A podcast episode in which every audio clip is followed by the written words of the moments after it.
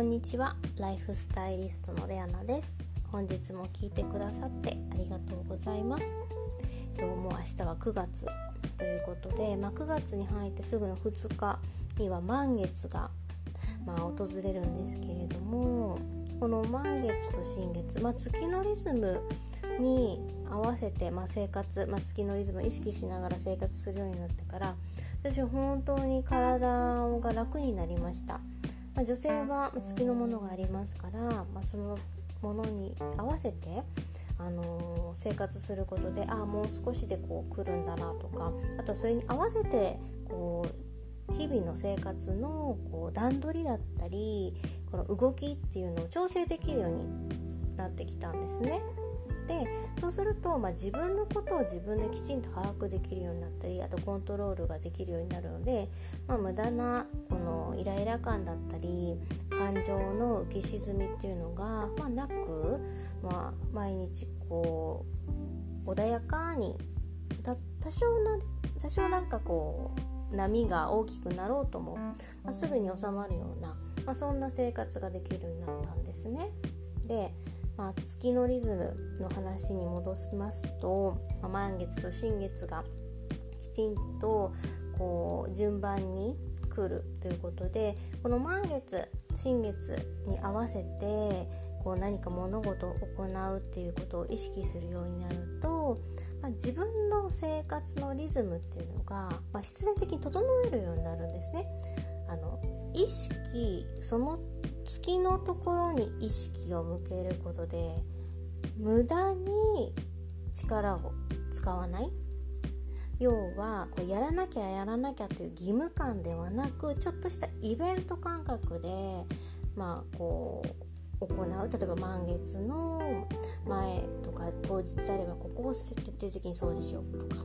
新月であればこれを何かやろうとか、まあ、そういう風に過ごすことでまあ、変な義務感がないんですよね。楽しみながらこう生活を送れる、まあ、これを一つの私の,、まあ、あの自分がやってきて、まあ、この月のリズムを意識して楽しく過ごすためのこの、まあ、私なりの、まあ、遊び感覚の過ごし方なんですけれども。で、まあ、満月。で今回は魚座の満月っていうことで、まあ、かなり、まあ、浄化のパワーがすごいそうなんですね。でまあ時代がこれからこれからというか今年も変わるとあのご存知の方もたくさんいらっしゃると思いますが12月にはあの時代が変わると言われておりますので、まあ、その前に徹底的に自分も浄化して、まあ、綺麗にいらないものはもうそぎ落としてもう全て手放して、まあ、次の時代に向かいたいなと私も思っているので、まあ、今いろいろやってますもう本当にお部屋の片付けもそうですしあの押し入れもですねあの意外と手つかずだったところがありまして徹底的にもういらないものをバンバン捨ててえこんなものもあったんだと驚かされるようなものもバンあの出てきたので本当にスペースをどんどん空けてあの自分がこう過ごしやすいのももちろんですけれども身軽に、まあ、次の時代にけるような、まあ、準備をまあしてるんですけども、まあ、その中でもやっぱりこう人っていうのは、まあ、毎日誰かとお話をして誰かと接することでやっぱりいろんなものをこうまとってきちゃうんですよね一日。もちろん疲れもそうですし。で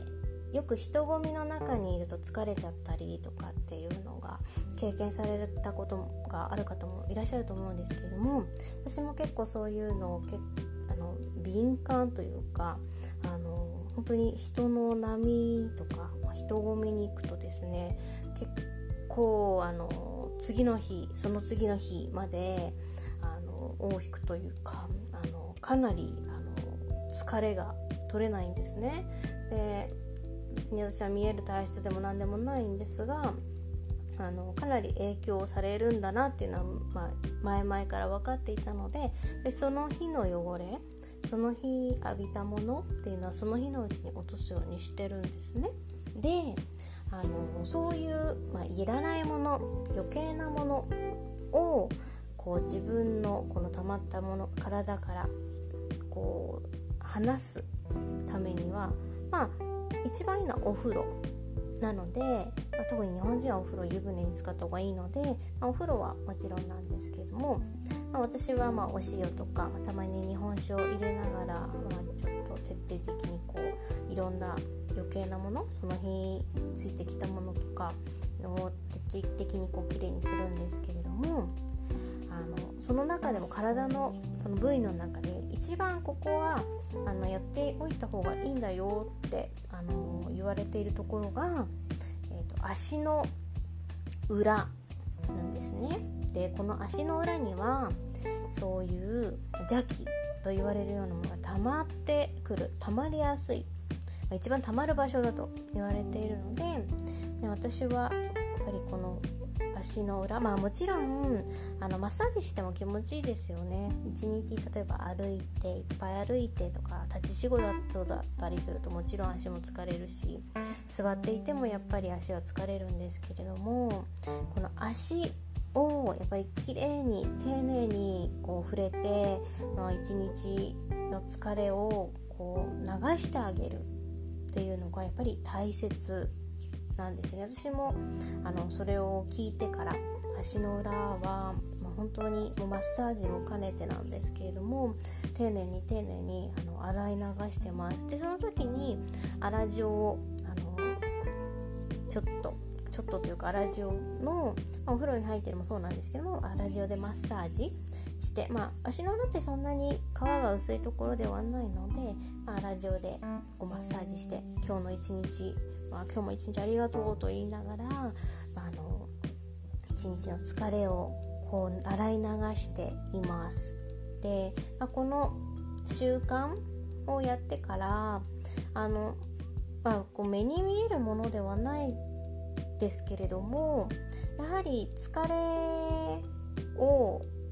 ためにくくはなってますやっぱ足の裏を触ってあげるのもそうですしお塩自体があのまあ、いいもの皆さんねご存知の方も多いと思いますけどやっぱりアラジオの効果ってやっぱり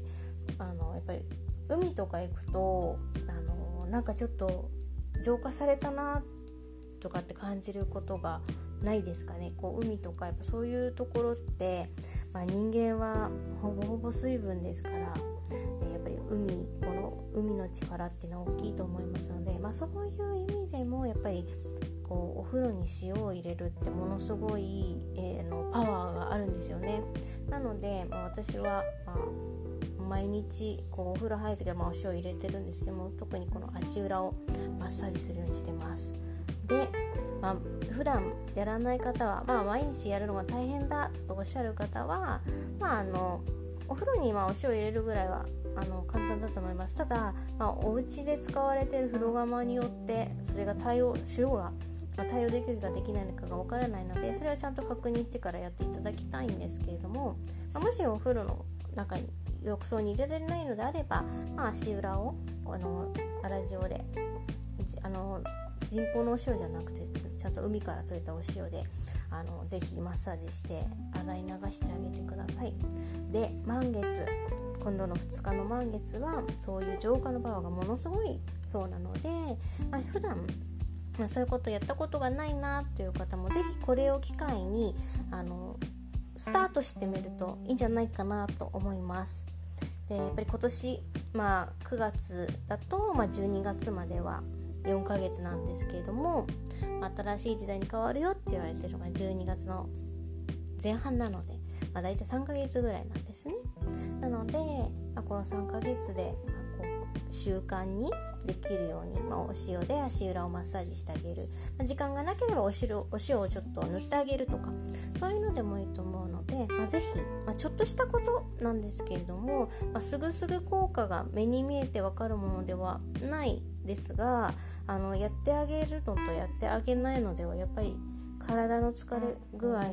も自分で感じるのが変わってくると思うので、まあ、ぜひ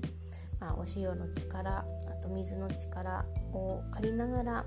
是非ご自分の体を、まあ、デトックスしてみてください。今日も最後まで聞いてくださってありがとうございました。それではまた明日。ライフスタイリストレアナでした。